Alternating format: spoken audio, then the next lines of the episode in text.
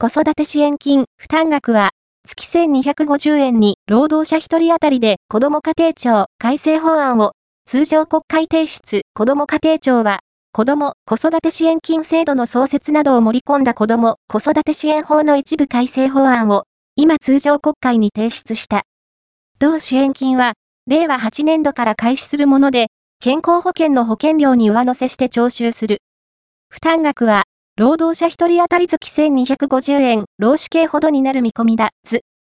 政府は、少子化対策として、3.6兆円の財源を確保する方針を掲げている。